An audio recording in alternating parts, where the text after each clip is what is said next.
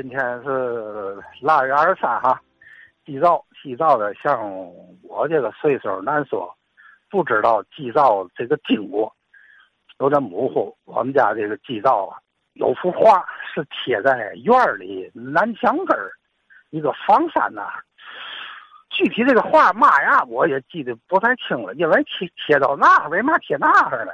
因为我们家呀有一个大锅腔。这个锅呀，跟那个一明两岸那个灶台还不一样。灶台一般的在当铺店那屋都是方。我记事儿那时候，我们家那个当铺店那个房子那个灶台已经都没有了，已经都拆了。但是他那个房山还有那个烟道。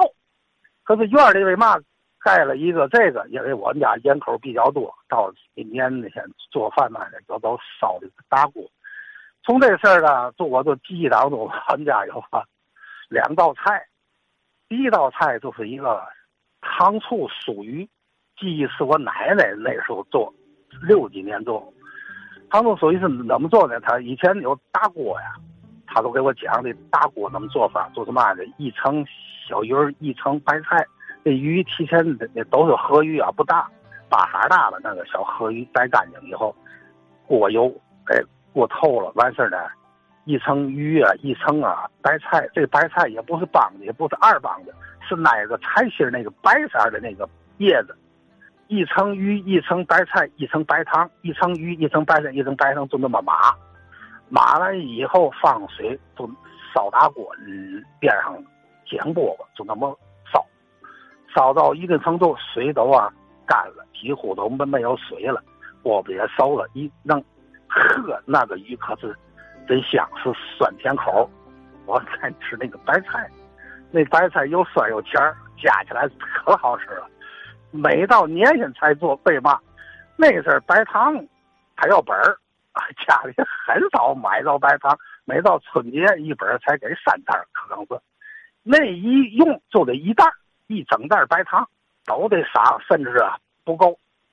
这个鱼出来，反正这几年啊，几十年我也没在饭馆见到这个菜。这是我奶奶做的这个菜，这是一个。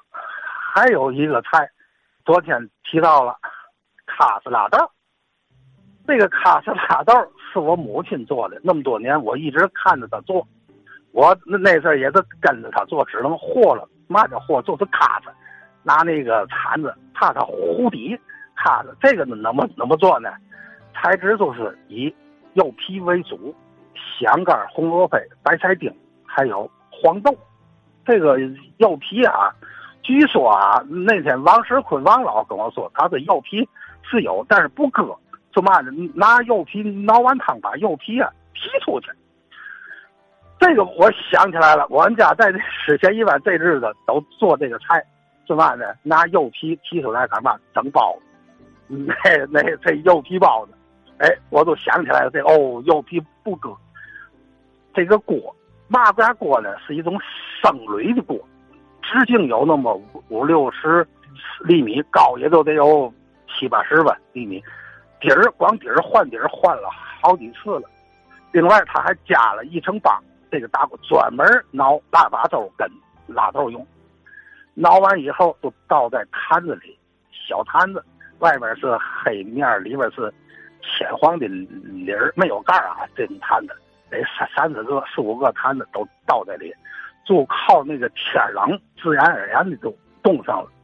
这个东西得吃到多少呢？正月十五以后。这腊豆现在呢，我继承下来了。我割柚皮了，柚皮不搭走，也嘛，简直柚皮包子没人吃，谁吃柚皮包子？对吧？这个做法跟那阵儿不一样。这是一般的天津卫的老家庭，一般都做这个菜，每年必须做的。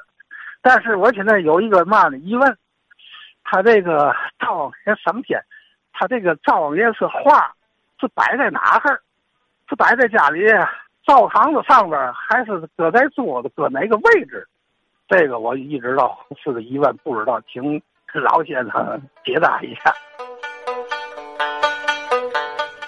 好啊，薛崇藻先生说这两道风味还真是天津卫这个传统老家庭里特别常见啊，有代表性的。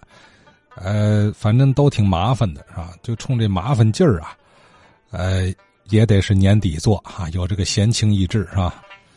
呃，不知道还能传多少年啊？至少，呃，九零后、零零后的孩子们，你让他吃行，花点钱买也行啊！真在家里耐心的卡子辣豆，我看悬呐，啊，没这份这个这个生活情趣了啊！要这么说啊，过去咱天津卫的老妈妈、老奶奶们，这都多热爱生活呀！啊，关键一点可能也是省钱哈。这两道菜这食材相对便宜，费时费工，但味儿好，经得住吃啊。这都是家里大灶上的这点事儿啊。薛先生呢，因为祭灶想到的，可是他就是模糊的是这个仪式怎么进行。那个灶王爷龛啊，他放哪儿？我告诉您放哪儿啊？就贴你们家那个，呃，抽油烟机上啊，就最合适。哎，